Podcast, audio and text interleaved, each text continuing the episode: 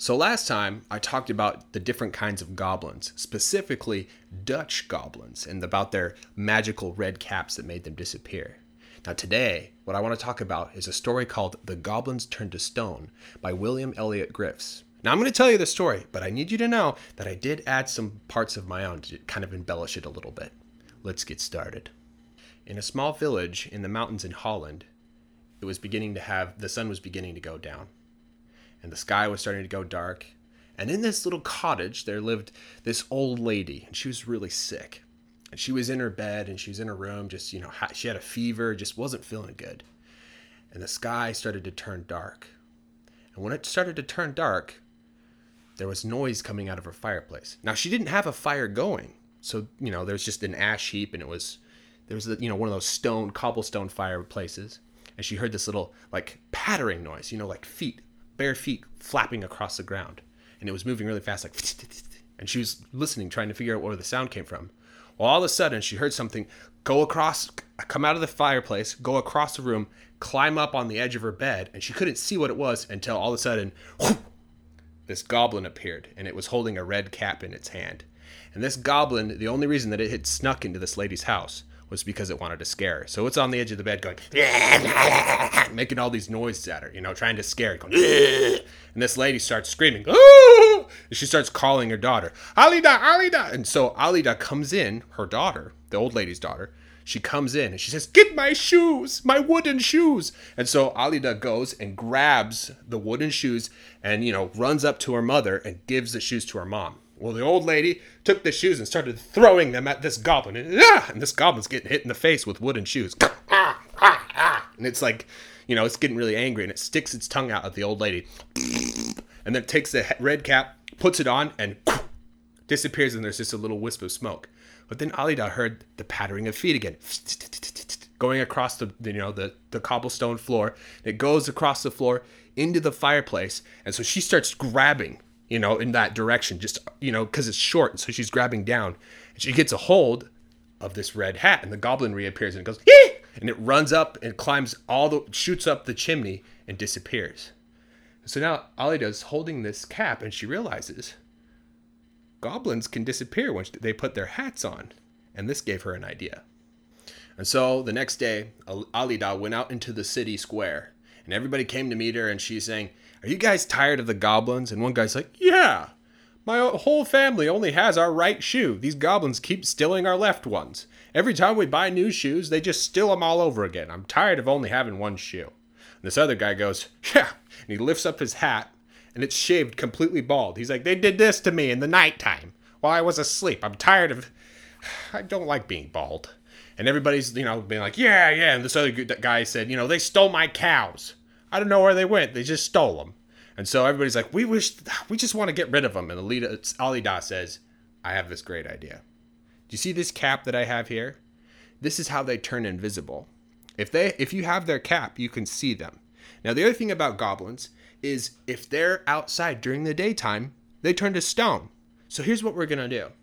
I'm gonna lure all the goblins out, and they're gonna come out at night. We're gonna steal their red caps, right? We're going to take the, the caps away from them, and then we're going to hold on to them until the sun comes up, and then they'll turn to stone, and we won't have any more problems with goblins again. So that night, Alida wrote a letter and put it in the fireplace. And when the sun went down, the goblin came back just like she planned. And he noticed the letter, and he picked it up and he read it. And the letter said that if he wanted his cap back, he would have to bring all the other goblins with him and meet the townspeople in the fields and fight.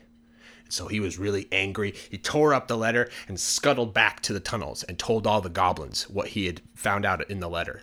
He said, "We need to go and fight the humans." So all the, all the goblins are like, "Yeah!" and they're like screeching and they and hollering and you know yelling. And so they came out of the tunnels and came into that field. Now all the village people were waiting. And I mean, everybody's kind of nervous because you could hear the footsteps of the goblins. You could hear the grass going all over the place. The trees were rustling because some of the goblins were up in the trees. The bushes were moving, but they couldn't see anything. And one of the men looked to Alida. He's like, what, what, what, what do we do? I, I, I can't see him. And she says, reach below your knees and just start grabbing. And so that's what they did. And so people were grabbing. All of a sudden, they got a hold of a red hat, and this goblin went! And then a little kid ran up, tackled him, put him in a headlock, and held this goblin down. So this goblin is just held by this little kid. And they kept doing that over and over again. And there's people with handfuls of just red caps, and all these goblins are being held by people squirming and struggling and screeching. And they did that all night long until the sun finally came up, and all of the goblins turned to stone. And after all the goblins turned to stone, there were no problems after that. And everybody took a little goblin statue and put it in their garden. Now, all the goblins turned to stone. That's how it was written in the original story. But personally, I think I mean that's that's a little much. I mean, yeah, the goblins stole people's shoes and did, you know, mean things like repeating the last word of every sentence and tried to scare people, but they didn't kill anybody or hurt anybody, and so I, I, don't think that they deserved to be turned to stone. I think that was a little too harsh. But yeah, that's the story of the goblins turned to stone.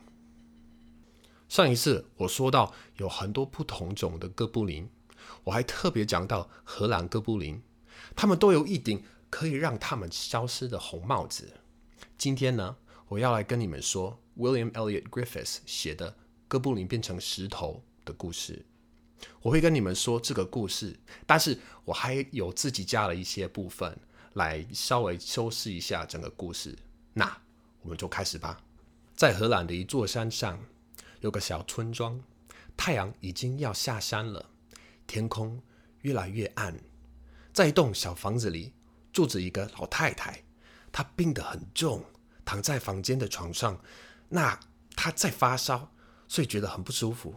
快要晚上了。天色开始变暗，突然，她的壁炉里传来一种声音。她的壁炉里没有火，所以呢，那里就只是火堆的灰，就只是个用鹅卵石做成的壁炉。老太太听到一种拍打的声音，就好像脚丫子有东西光着脚拍打着地板。那个东西移动的很快。老太太仔细的听，她想要知道那个声音从哪里来。突然，她听到某个东西从壁炉里跑出来。那个东西穿过了房间，爬上了他的床边，但是他什么都看不见。直到，一只哥布林突然出现，手里还抓着一顶红帽子。这只哥布林偷偷溜进老太太的房子，就只是为了想吓她。所以他就在老太太的床边，对她弄出一些声音，像这样，想要吓她。老太太吓得大声尖叫，他呼叫他女儿阿丽达，阿丽达，阿丽达进来了。阿丽达是这个老太太的女儿，她一进来，老太太就说：“拿我的鞋子来，我的木鞋子。”所以阿丽达赶快抓了木鞋，跑过来，把鞋子拿给她的妈妈。老太太拿了木鞋。就马上朝哥布林丢过去，打中了哥布林的脸。结果这让哥布林超级生气的，他对着老太太吐舌头，然后抓起红帽子戴上去，就消失了，只剩下一丝丝的烟。然后呢，阿里达又听到了脚丫子的拍打声，穿过鹅卵石的地板，跑到壁炉里。所以阿里达朝着那个方向开始抓，你知道，因为哥布林很矮嘛，所以阿里达往下抓，他抓到了一顶红帽子，哥布林就又出现了。嘿，哥布林飞快的爬上烟囱，然后跑走了。我在故事里讲到 shoots up，这个 shoots up 的意思就是动得像子弹射出去一样快，up 就是被射出去的方向，所以意思就是他超级快的往上爬。好，我们回到故事。现在阿里达抓着那顶红帽子，他发现原来哥布林只要戴上帽子就可以消失不见，这给了他一个好主意。隔天，阿里的去了城市广场，大家出来见他。他说：“各位，你们是不是对哥布林很反感呢？”其中一个人说：“对呀，现在我们全家人都只有右脚的鞋子可以穿。”那些哥布林一直一直偷走我们左脚的鞋子，每一次我们买了新的鞋子，他们就又来偷走，只能穿一只鞋子，我真的快烦死了。另一个人说：“对，他翻开了帽子，头被剃成了秃头。他说：“哥布林趁我睡觉时剃了我的头发，我受够了，不想要当个秃头。”大家像这样，对呀，对呀。又有人说：“哥布林偷了我的牛，我不知道现在牛在哪。”他们就这样偷走了我的牛。所有人像这样，我们真的很想很想除掉他们。奥利达说：“我有一个好主意，你们看到我手上的帽子了吗？这就是他们能隐形的原因。如果你们拿走哥布林的帽子，你就看得到他们。我们知道，如果哥布林白天在外面，他们就会变成石头，哈。所以我们要做的就是把所有的哥布林引出来。他们会在晚上出来嘛？那我们就偷走他们的红帽子。我们要抢走那些帽子，我们要抓着他们，直到太阳出来。然后呢，他们就会变成石头了。这样一来，我们就不会再有哥布林的困扰了。那天晚上，阿里达写了一张纸条，放在壁炉里。当太阳下山，那只哥布林就像阿里达想的那样，他回来了。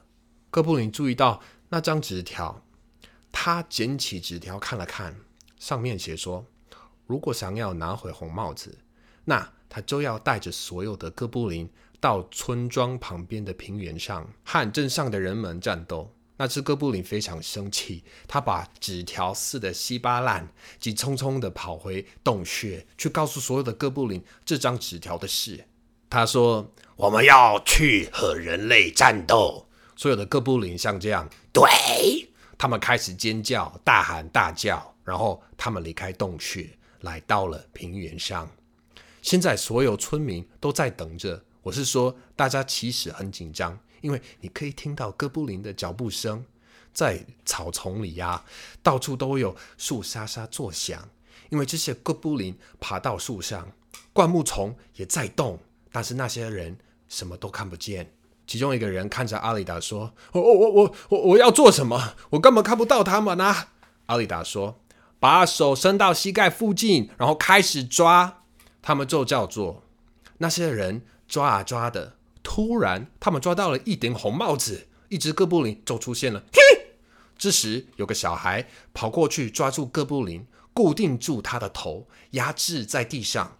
哥布林就这样 被这个小孩子给抓住了。